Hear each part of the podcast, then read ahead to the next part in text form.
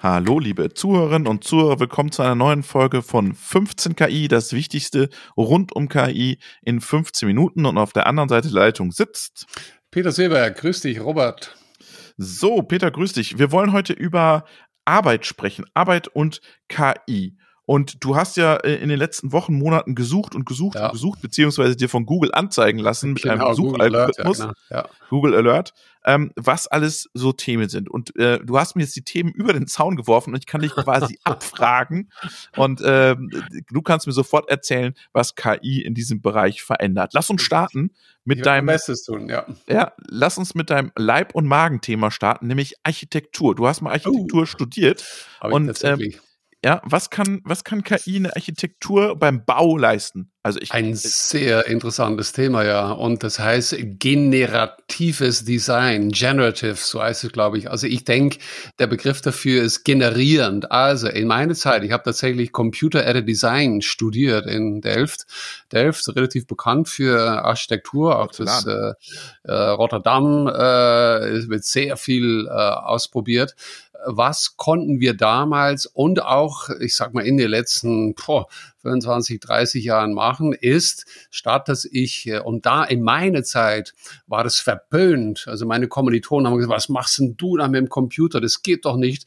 Der Architekt muss mit der Hand etwas so hinmalen, ne, so ein. Design machen. Ja. ja, das ist unglaublich. Heute kannst du keine Architektur studieren, wenn du nicht irgendein Computer hätte Design. Und ich habe das mit entworfen, solche Programme von der IT-Seite. Also dann habe ich auf dem Bildschirm eine Linie gemalt und vielleicht in drei Dimensionen und die, die Algorithmen dahinter, die haben mit mir mitgerechnet. Also ich musste da nicht mehr rechnen, wie lang, wie breit, äh, wie viel Kubikmeter und so weiter und so fort. Ich konnte auch visualisieren. So war ich dann zuerst bei der äh, japanischen Firma, die visualisiert haben. Und heute ist es der Standard. Die Bilder, die man überall draußen sieht, bei uns wird hier südlich von München sehr viel gebaut die sind so unglaublich echt. Äh, man, man denkt, wie kann das sein? Das Gebäude existiert noch gar nicht. Und ein halbes Jahr später kommt man dran vorbei und dann ist es genauso, wie man auf den Plakaten. Das hat es schon relativ lange immer besser gegeben. Mhm. Das Neue jetzt ist, was die KI einbringt, ist diese Fähigkeit, in einem bestimmten Raum von Möglichkeiten äh, optimale Entwürfe zu erkennen. Also wenn ich Architekt bin, setze mich mit dem Kunden zusammen, privat oder geschäftlich, und sage, Nummer eins, was ist das Budget? Äh, wie groß soll es sein? Welche Farbe soll es haben? Und so weiter und so fort. Also ich kann vielleicht 100 Sachen abfragen und diese ich sag mal, Anforderungsliste, die ja der Architekt bis jetzt immer bekommen hat, die wird jetzt an der KI gegeben. Und die KI, die sucht jetzt in diesem Raum von, was darf es kosten, welches Material, Holz, Braun, Eiche und so weiter, sucht nach äh, Designmöglichkeiten, äh, nach Entwürfen und äh, von diesen Entwürfen nimmt dann, dann ist es immer noch ein, äh, ein Werkzeug. Das Werkzeug ist aber nicht der Stift, der nach wie vor der ein oder andere Architekt ganz am Anfang äh, vielleicht benutzen möchte, aber bis zu dem Punkt, wo er oder sie, Architekt, Architektin auf den Knopf drückt und sagt, jetzt gib mir mal ein paar Entwürfe. Und das dauert wirklich dann äh, nicht unbedingt länger als zehn Sekunden oder eine Minute. Und da sind da Entwürfe da, von dem dann auch interaktiv vielleicht der Kunde, der neben mir sitzt. Und dann können wir gleich zum nächsten Schritt gehen und sagen, äh, klar, und in Zukunft gibt es keinen Grund, wieso nicht der Privatmann, Privatfrau äh, dann irgendwann selber so ein Stück Software hat äh, und sagt, aber, genau. Aber stopp mal, Peter.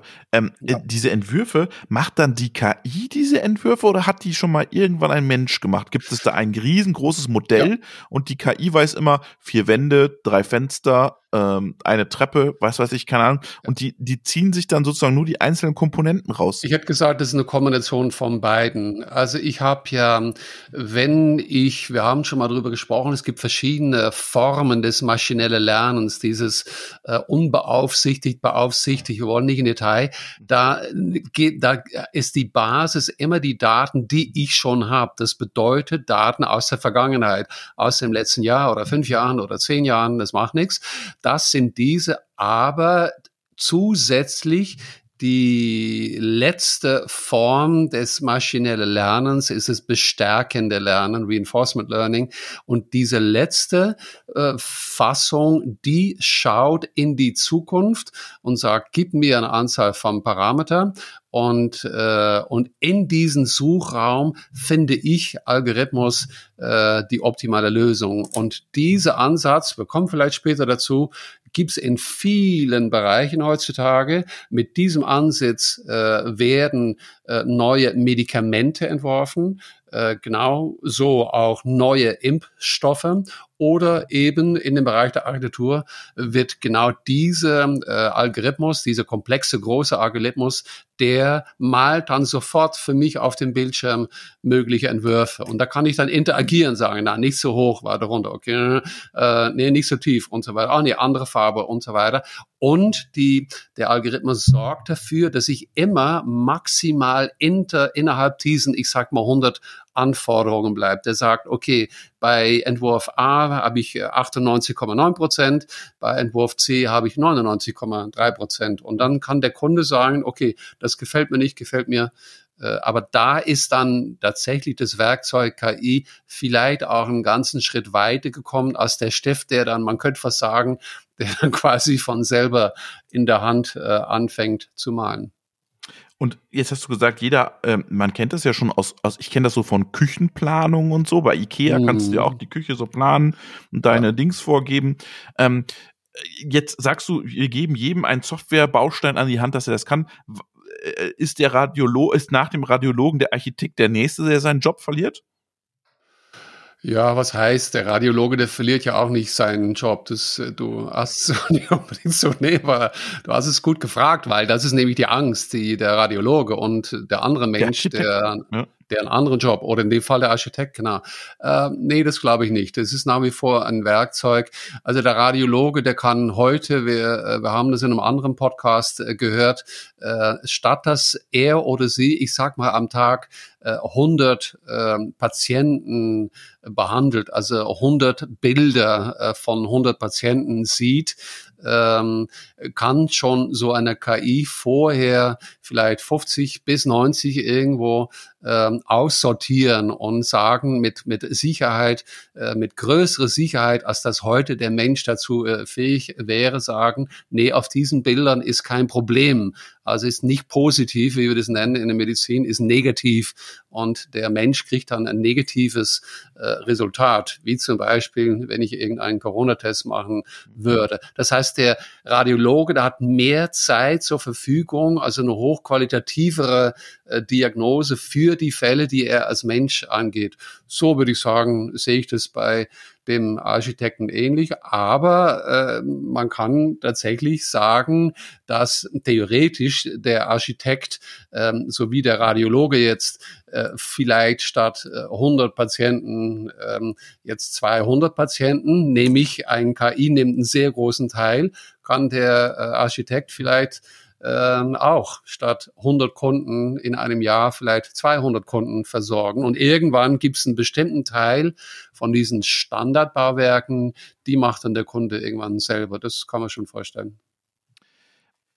Wenn wir jetzt über Hausbauen sprechen, müssen wir über Finanzen sprechen. Und da ist KI auch seit einigen Jahren oder zieht KI immer weiter ein. Was hat's mit Finanzen? Da gibt's ja unendliche Anwendungsfälle, könnte ich mir vorstellen. Unendlich. Ich habe gesagt, es gibt die, der, äh, der älteste Anwendungsfall ist im Bereich Finanz, nämlich das äh, Abheben von Geld.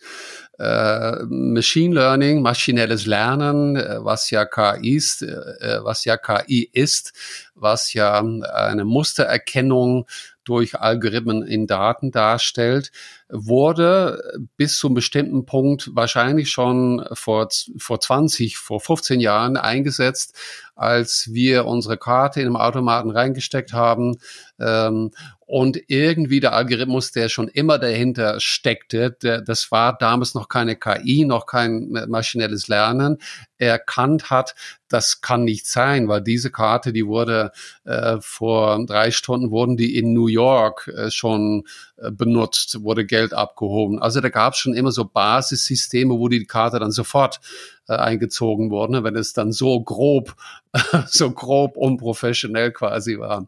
Es hat immer mit Wahrscheinlichkeiten zu tun. Und das Beispiel ist, als ich noch äh, ein, äh, eine feste Dienststelle gehabt habe, nicht immer, aber dann doch meistens Donnerstag oder Freitag morgens dorthin gefahren bin, habe ich oft aus Gewohnheit morgens um halb acht irgendwo das Auto hingestellt, äh, Sparkasse, Karte rein.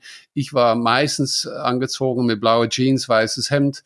Ich wurde erkannt vom Video und um eine bestimmte Geschwindigkeit habe ich meine Nummer eingegeben, immer einen bestimmten Betrag, 250 Euro. Und dann war die Wahrscheinlichkeit, dass der Mensch, der da steht, der Peter Seeberg ist, der wirklich diese 250 Euro abheben will, 99 äh, oder 100 Prozent.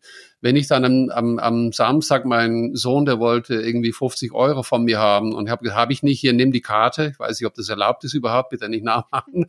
Ähm, und der ist dann äh, zur, ähm, zur Maschine hier äh, um der Ecke, äh, hat die Nummer falsch eingegeben, es ist Corona-Zeit, äh, hat vielleicht noch seine Maske aufgehabt, mit einer ganz anderen Geschwindigkeit. Dann geht diese Wahrscheinlichkeit, dass das der Peter Seeberg ist, ähm, der nur anders aussieht auf einmal auf diese Videokamera, die geht immer weiter runter von ne, 90 Richtung 80 und irgendwo sagt die Bank, nee, äh, unterhalb von 89 Prozent zahlen wir nicht aus. Und dann kommt eine Nachricht, äh, Maschine funktioniert gerade nicht. Oder wenn es wirklich grob ist, wie gesagt, dann wird die Karte auch eingezogen. Und bei Finanzen ist ja auch die Frage, da gibt es ja das ganze Thema dann auch Explainable AI, wenn ein Kreditantrag zum Beispiel beim Hausbau abgelehnt wird und dass man ja. sich dann rantastet über Explainable AI, über Schwellenwerte sozusagen. Ja. Nimm nicht 200.000 auf, sondern nimm nur mal 180.000 auf. Vielleicht sagt, sagt das System, ja, okay, 180 geht, aber mhm. 200.000 nicht. Ja. Und es gibt ja da Diskussionen, dass der Konsument in Zukunft ein Recht darauf haben wird, äh, auch zu verstehen. Und das ist dann diese äh, explainable AI, die erklärbare KI. Es reicht nicht aus, äh, dass eine Bank nur als Beispiel dem Kunden sagt, ja, das hat der Algorithmus uns so gesagt, tut uns sehr leid, dann hat der Kunde ein Recht darauf. Und wie du sagst, woran liegt es denn? Äh, und wenn die Antwort zurückkommt, ja, Sie in Ihrer Umgebung mit den ganzen Daten, die Sie uns gegeben haben, äh, Sie haben, Sie wollen 100.000 Euro haben, das ist für Sie zu viel. Wenn Sie runtergehen auf 90.000 Euro, dann können wir Ihnen die geben. Das ist das eine, sehr gut, sehr interessantes äh, Thema auch für uns alle zu wissen.